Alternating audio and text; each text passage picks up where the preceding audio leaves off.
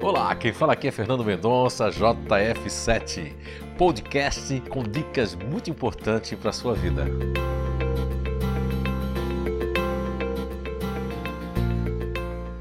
Olá, estamos de volta com mais um podcast sobre o tema as inabilidades naturais e as perdas de energias de cada grupo natural de inteligência.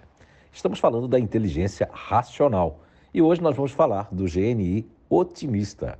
Isso mesmo. É, eles têm aquela questão do bom humor, né? promovem a alegria, o ânimo de, de pessoas e ambientes, mas, como todo ser humano, também tem aquelas inabilidades, principalmente de encarar a dor e encarar a falta do prazer, né?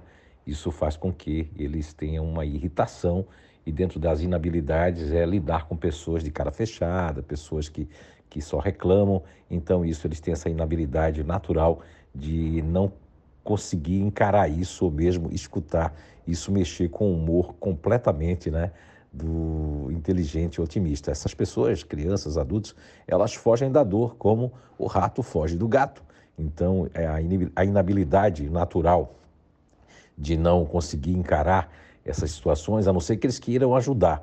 Muito deles tem uma força é, de algumas variáveis, né? isso é nível 3 lá do ser psíquico, né? no Instituto de Evolução Humana, então aí tem uma variação ali, uma, duas variações que conseguem lidar com a dor, ajudando em hospitais, em cargos que lidam com até funerária. Eu tive essa experiência no passado de estar é, com uma pessoa que trabalhava na funerária e, e era uma coisa fantástica, sabia lidar com aquilo porque não estava atingindo a ele, mas quando vem atingir as pessoas que fazem parte do, é, do GNI otimista, aí já é bem diferente, eles têm uma inabilidade muito grande para lidar com isso, né?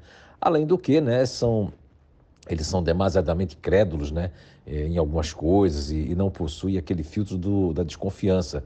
E muitas vezes eles podem é, credibilizar coisas, eles têm que tomar muito cuidado, porque uma das inabilidades que nasce do narcisismo, onde eles começam a dizer frases, ah, eu já sabia, parece que eu já sabia tudo isso, e isso eles têm que ter cuidado, porque aí eles podem realmente cair num descrédito das pessoas, e essa inabilidade de não se notar quando estão passando do limite ou quando alguma coisa sobe para sua cabeça. Então, as tarefas e afazeres sem lógica também, isso eles têm uma inabilidade para lidar com tarefas sem lógica, com falta de conhecimento, falta de conteúdo, seja nas coisas, seja no trabalho, seja com as pessoas.